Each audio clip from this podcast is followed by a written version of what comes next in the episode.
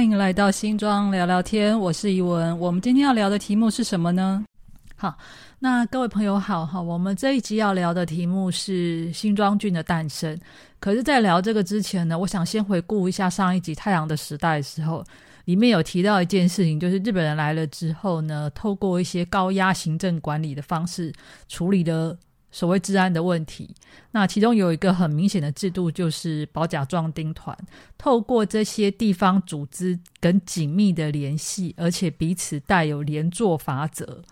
其实这个也有点鼓励了间接告密的这个心理状态，然后他透过这一件事情呢，掌握了每一个地方的动向。那其实告密这个东西，哈。或者是人家讲的料杯啊这种东西，它也不是这个时候才有。它在早期，呃，族群跟族群之间斗争的时候，有很多有很多一些卡在一些关键地理位置的族群，它就会有左右战局的优势。比如说卡，比如说有一些可能倒向某一个地方的时候呢，呃，那些人在一些族群战争就会获得胜利。那有这些。这些倒来倒去呢，有人讲说那叫廖北啊啊，那后来呢，进入这个日本时代之后呢，这个保甲壮丁团彼此之间的连坐法则，又有一点间接鼓励的告密。那日本人透过这个方式呢，镇压反对日本的力量，那也意外的带来一个治安稳定的效果。那这个有点制造了一个假象，好像就是日本时代的治安比较好。这个政策。对台湾人来讲，到底是好是坏，我觉得很难用一句话来讲明白哈。那因为我们是后代的人，我们可以用上帝的视角来回过头去看台湾过去一两百年的历史，会发现一个状况，就是台湾只要面对切换政府的初期，都会有这种什么呃匪徒、流氓搞乱治安这种新闻消息。但有些时候，其实这些所谓的匪啊，其实就是所谓的政治反对势力而已哦。那就好像在日本早期，就日治早期的新闻，会常常确实会常常看得到，比如抓到匪徒或者是击毙匪徒之类。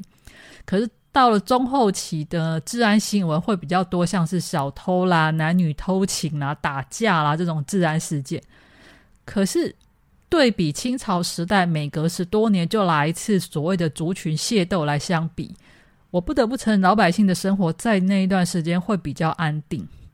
那这样子的专制管理，哈，在短期上来讲，确实会带来一个比较明显的效果。这很难说好或不好。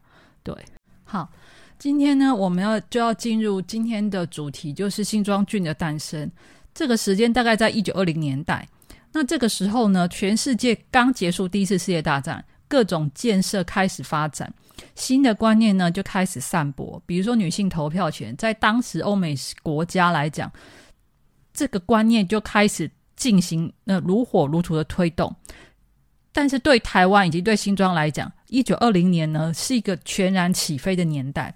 当时呢，台湾上任了一第一个文人总督，叫做田健治郎，也就是在他之前都是军人，军人来管理台湾，所以他是一个比较高压的状态在管理。可是进进入了文官时代呢，他们就会开始去想，就是说我们要他们要日本要如何在台湾能够永续经营。他们第一个做法呢，就是改善当时的地方制度的架构，成立一个以州郡街庄为主的那个地方管理制度。那新庄在这样子的制度之下套进这个架构里面哈，它就升级成为台北州新庄郡。那它的新庄郡的管辖范围有新庄街、潞州庄，也就是现在泸州、五谷庄、林口庄，等于淡水河左岸呢，全部进入了新庄郡的管辖范围。而这个范围基本上没有脱离清朝时代的开垦范围哦。接着下来，他们进行了大量的都市更新计划，也就是说，把现在所谓的新庄老街做一个街区拉直拓宽的动作。另外也整顿了下水道。那由于当时哦，在一九零零年到一九一零年中间呢，鼠疫霍乱横行北台湾，必须也透过这个下水道整理、整整顿整个环境清洁、消灭传染病，变成他们当时首要的工作。接着呢，整顿摊贩，成立新的公有市场，让居民有干净的食物来源。同年呢，他们也在新庄慈幼宫旁边成立了新庄军役所。日本警察在里面办公，后面就有宿舍，然后在后面呢是日本学童的小学校。这样子大规模的活动，到了一九二八年为止，它整个新庄郡的行政中心就整个建设完成，指挥体系就在这个地方。也就是说，慈幼宫这种传统头人在呃集会的聚落的旁边，就是新的政府、新的指挥体系的所在地。那为什么他们会设新庄郡？心中当时到底有多重要？那最主要原因就是稻米。我们前面有提到，日本想要拿下台湾，有一个重要的原因是日本地小人稠，他们希望要有一个更稳定的食物来源。那拿下台湾之后呢，他们投入大量的人力在绘制精密的地图，也重新整理了土地登记的工作。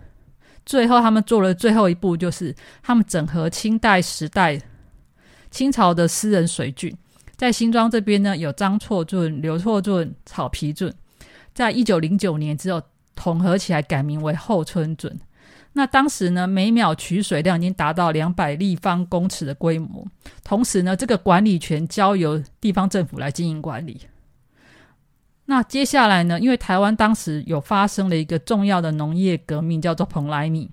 一九二一年在竹子湖测试成功之后呢，新庄就开始试种这个新品种。它搭配有机肥的技术提升，整个新庄米的产量啊。成为台北地区的二分之一，算是一个历史的高峰。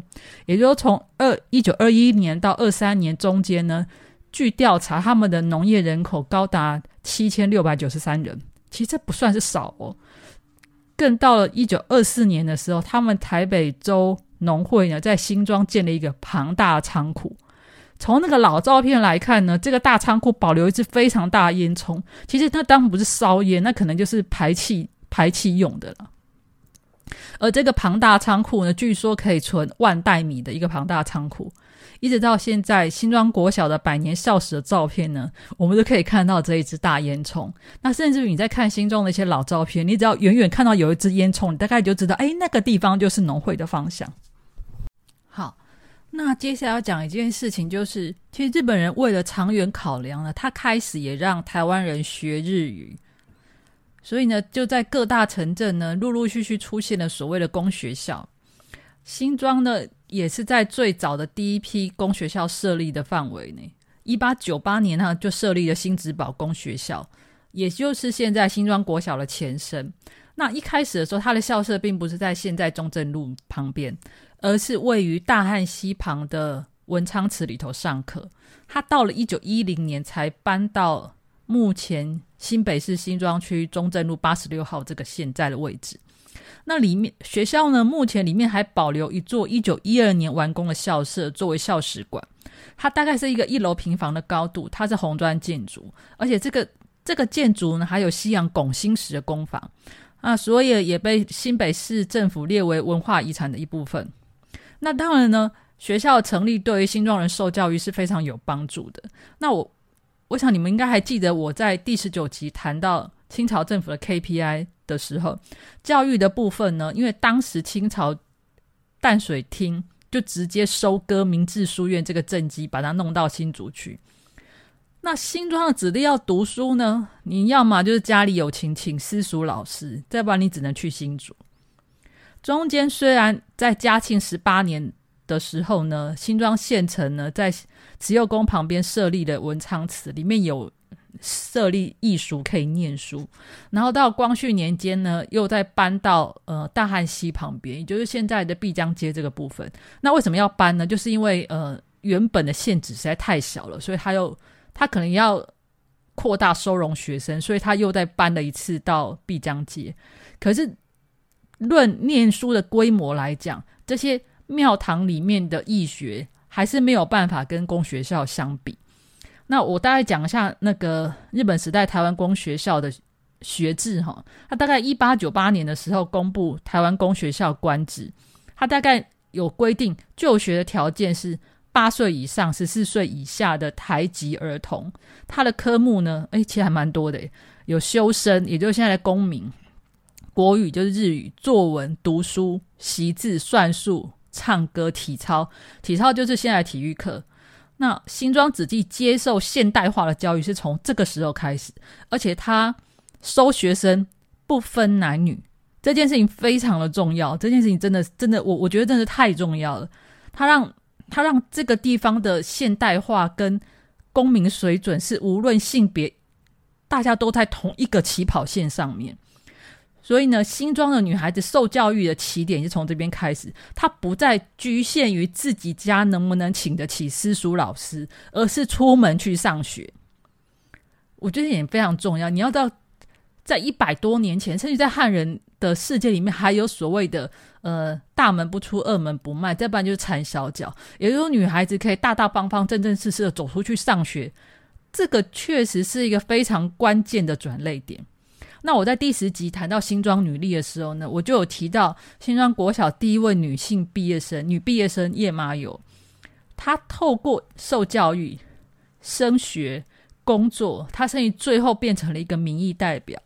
你可以看看受教育这件事情到底对一个人的生命有多重要，因为她透过受教育、念书可以收集薪资，居然改变了自己自身的命运，而不会是。只是绑在闺房里面，大门不出，二门不迈，然后脚绑成一一个小小的小馒头一样，你连走路都不行，你只能待在家里，什么事情都不能做的那一种状况。我我真的觉得这个这一点，这一点太太重要了。好，那有了学校之后，一定会开始有陆陆续续其他的文化建设。最重要，我觉得有有一个很重要文化建设，我大概提一下，就是图书馆，在。呃，大正十二年，就是一九二三年的时候呢，新庄成立的图书馆，它的地点就是现在公有市场靠近大汉溪的这个地方。而且我听齐呃齐老们讲，就是说，那当时呢，它旁边还有大树，树下还有一些石桌石椅，可以在那边泡茶聊天。我我觉得这是一个很享受、很很舒服的一个生活方式。呃。根据新庄市志的记载，哦，当时的藏书有两百六十一本，两年之后到了九百一十七本。其实这很有意思的一件事情是，其实一八九八年才成立新子堡公学校，可是到了一九二三年，新庄已经可以支撑得起图书馆这种重要的文化设施。可见在当时新庄已经不少年轻人人口可以读书写字，他们有强烈吸收新知的渴望，他们对于未来走向。可以走向更光明的前景，我觉得这个是一个呃蛮明显而好而不需要怀疑的，还不需要怀疑的一个文化象征。真的，真的，我我真的觉得新知的吸收对于一个地方的往前进是一个非常重要的事情。好，当时新庄的环境跟氛围都非常的积极而且乐观。那食物的产量提升，也有非常好的市制率。那新庄的下一步要往哪里走呢？其实下一步应该就是所谓精神生活的部分嘛。那根据台湾日日新报一九二七年的报道，那新庄的文昌祠举办了一个祭典。那当时新竹的汉儒张纯甫呢，他跟新庄的浑人有往来，而且他在慈幼宫有留下两副银脸呢。那当时他就跟呃，他的好朋友骆香林有提到一句话，就是说，呃，新庄的青年可以接受长者的约束。那他也跟他讲到说，呃，有一些有一些新庄青年希望可以多学一些汉学的知识，也所以呢，一九二八年呢，骆香林就来到了新庄教授汉学。那他教书的地方是武圣庙后面的锦城楼，他设计了设计了一个夜间部来教书。那除了这种传统的汉学知识的传播外呢，当时新庄娱乐事业非常发达，北管啦、布袋戏啦、戏曲都非常的流行。那住在武圣庙旁边的简月娥小姐，她从小就喜欢歌仔戏，对唱歌也很热爱，所以她公学校毕业之后呢，就进入博友博友乐唱片灌录音乐。那因为一炮而红呢，就被当时台湾最早的。唱片公司古伦美雅重金挖角，那当时古伦美雅看上了简月娥小姐，她活泼好动的天性，就给她取了个一个爱爱的艺名。那她跟当时另外一位歌手纯纯呢，成为了古伦美雅两大台柱。那有了歌手，当然也要有剧院啊。新庄在一九三零年由商人曾清泉、陈查某在武圣庙前的五前街底呢，成立了一个新式的剧院新装座。那也有上演节目，而且他的播出的节目其实不是传统的那种歌仔戏曲，是新型的新的时代剧，也就是话剧之类。不过很可惜呢，新装座没有留下相关的照片。那这个些相关资讯呢，请大家参考我第五集的新装人看电影。那今天的新装聊聊天就到此结束，下一次再见喽，拜拜。